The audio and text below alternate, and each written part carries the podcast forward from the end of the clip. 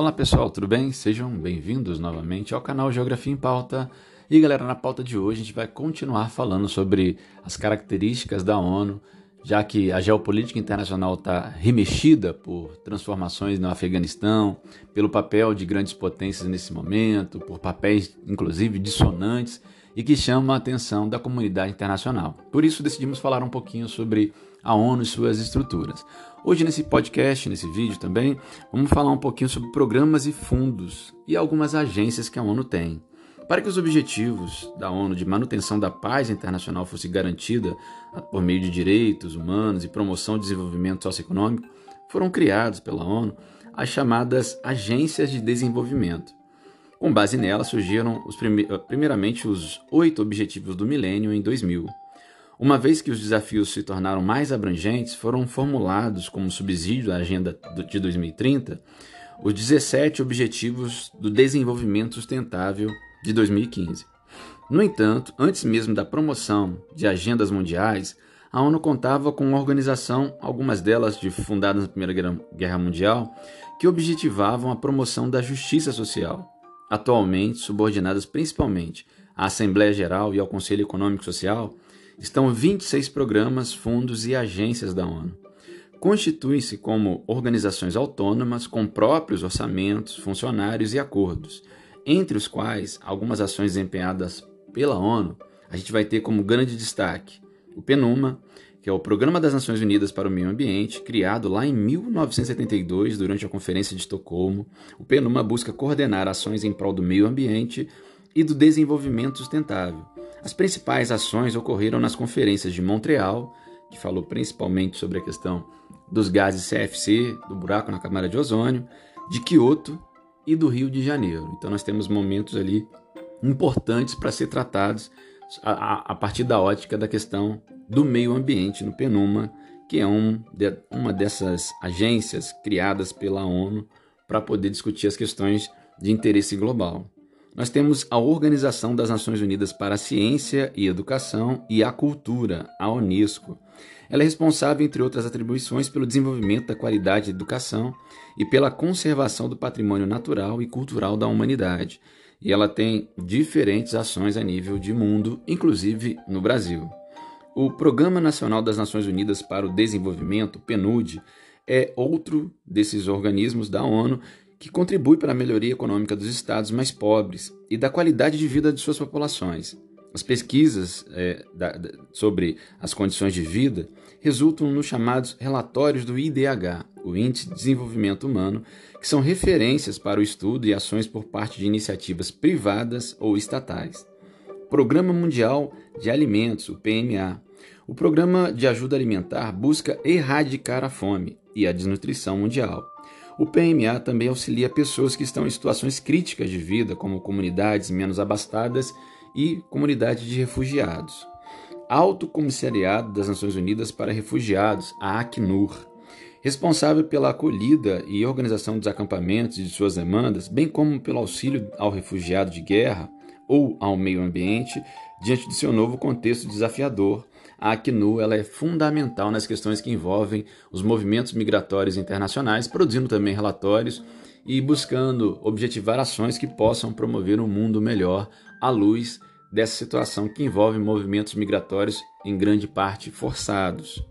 Organização Mundial da Saúde, a OMS, organização incumbida da ratificação de doenças, é, disseminação de atendimento medicinal, melhoria da qualidade de vida das populações, e, nesse contexto de pandemia, é ela o principal órgão a nortear as ações dos diferentes estados do mundo no combate à pandemia, na busca, inclusive, de auxiliar nações, estados que tenham mais dificuldade no acesso à vacina no contexto da pandemia do Covid-19.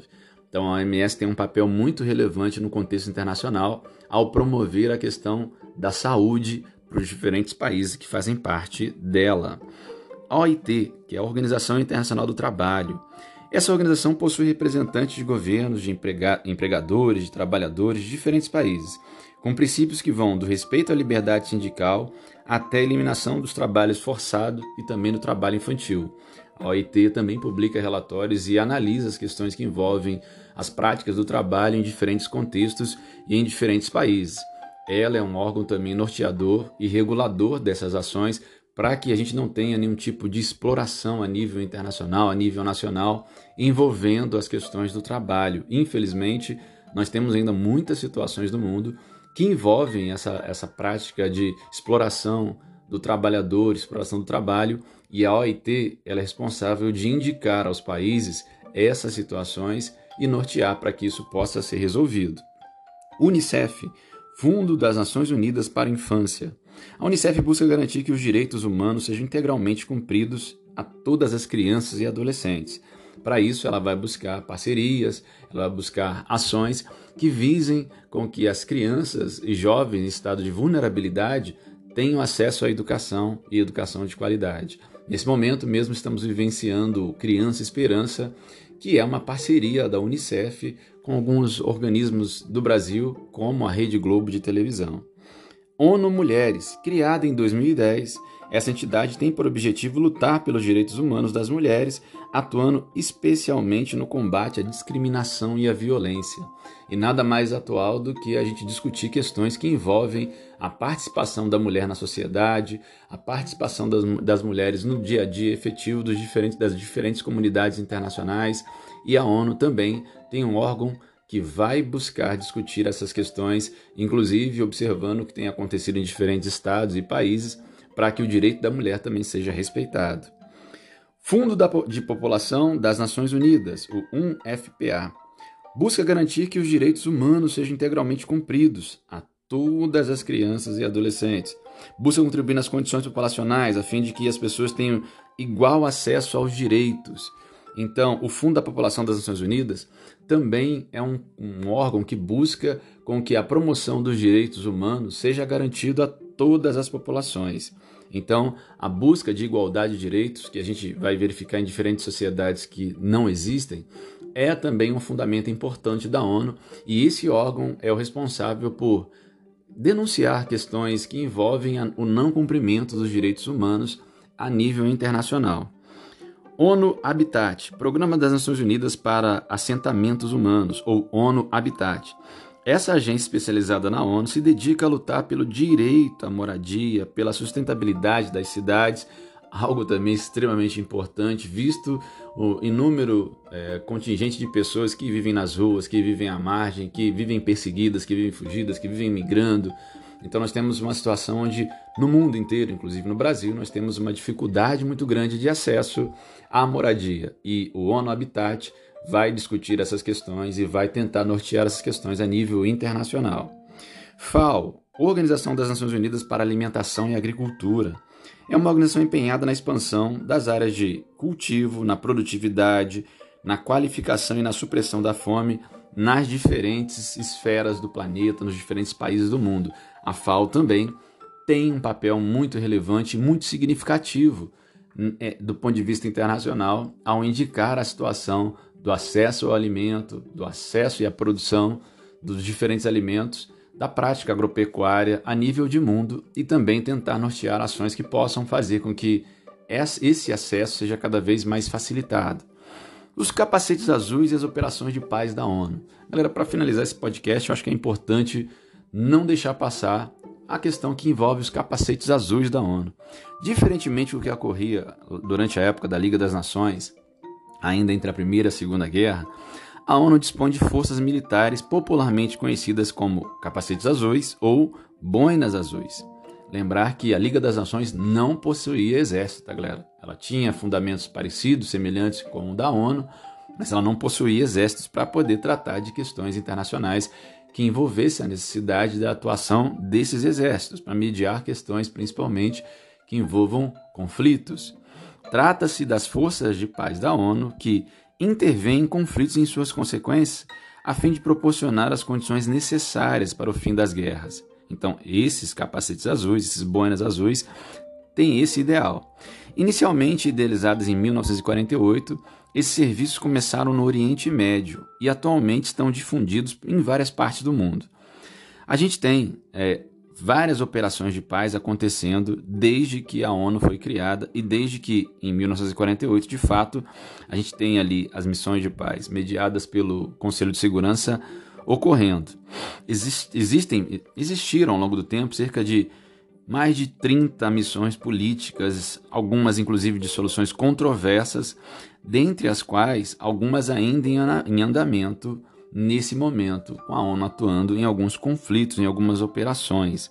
A gente tem, por exemplo, é, no Saara Ocidental, no Mali, na República Central Africana, no Sudão do Sul, no Oriente Médio, Índia e Paquistão, no Líbano, no Chipre, no Kosovo, em Darfur.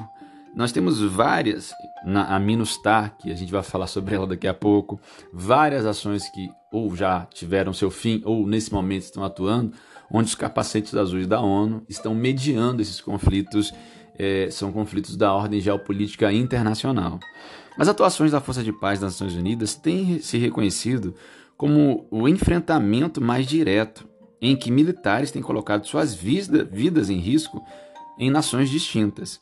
Entre os principais impasses estão os ataques contra os capacetes azuis e a resistência né, dos mandados complexos em findar conflitos. Não é uma coisa tão simples a ONU poder atuar e, é claro, é, recebendo ataques nessas regiões onde ela vai mediar essas ações de, de, conflito. O Brasil, enquanto um dos membros fundadores da ONU, já atuou em mais de 50 operações de paz em países como Angola, Moçambique, no Timor-Leste, que inclusive fala português, no Haiti, no Líbano, além dos territórios do Saara Ocidental, da República Democrática do Congo, do Chipre e de Abyei e do Sudão do Sul. Todos esses o Brasil atuou em mais de 40, além desses 40 missões, mais de 40 missões de paz, além dessas citadas aqui. Na América, o caso mais recente ocorreu no Haiti, com o intuito de contribuir para a mediação de conflitos decorrentes de sucessivos golpes e guerras civis no Haiti, cuja realidade se agravou ainda mais após o forte terremoto em 2010, a ONU estabeleceu entre 2004 e 2017 a missão das Nações Unidas para a estabilização do Haiti, a chamada MINUSTAH. As tropas brasileiras tiveram um papel importante no comando dessa ação, que visou o restabelecimento da ordem da segurança no país da América Central, no Haiti. Então, recentemente, inclusive vislumbrando a participação nas negociações de paz internacional, na geopolítica internacional e inclusive reforçando o papel do Brasil como uma liderança regional, o Brasil liderou uma missão de paz lá no Haiti, que ficou conhecida como MINUSTAH entre os anos de 2004 e 2017. A ideia, como foi dito aqui, era garantir a ordem e a paz num país onde a situação de desestabilização, de instabilidade política, econômica, social é extremamente comum. A gente viu esse ano o assassinato em julho do presidente do Haiti e mais recentemente, há, duas, há um pouco mais de uma semana atrás, um novo terremoto no Haiti. Lembrando que o Haiti, além de estar nessa região geologicamente instável, ele ainda é acometido pela rota de furacões que também passam pelo seu território praticamente todos os anos. Aliado a isso, o Haiti tem uma situação social muito difícil e toda a instabilidade gera fome, gera caos, gera problemas sociais. A retirada recente das tropas da ONU ainda agravou essa instabilidade. Mas, para que as tropas possam continuar, é necessário que a Assembleia Geral, que o Conselho de Segurança tem, se reúnam e aprovem tais medidas. Vamos lembrar, galera, que a ONU é extremamente importante para mediar as questões que envolvem a dinâmica geopolítica internacional. Hoje é o principal órgão a mediar a resolução de conflitos em diferentes ordens, em diferentes contextos, em nível internacional. Infelizmente, ela vive um contexto muito dificultoso, principalmente quando a gente pensa no Conselho de Segurança, já que dos 15 países, cinco estão lá desde a criação do órgão e têm poder de veto nas diferentes questões que envolvem a geopolítica internacional. É por isso, por exemplo, que a gente não vai ver a atuação dos capacetes azuis, dos boinas azuis, de uma missão de paz para estabelecimento da ordem em países agora como o Afeganistão ou em conflitos como na região de Israel e da Palestina, porque você tem ali questões que envolvem diferentes interesses das grandes potências no Conselho de Segurança que têm um pensamento nem sempre igual.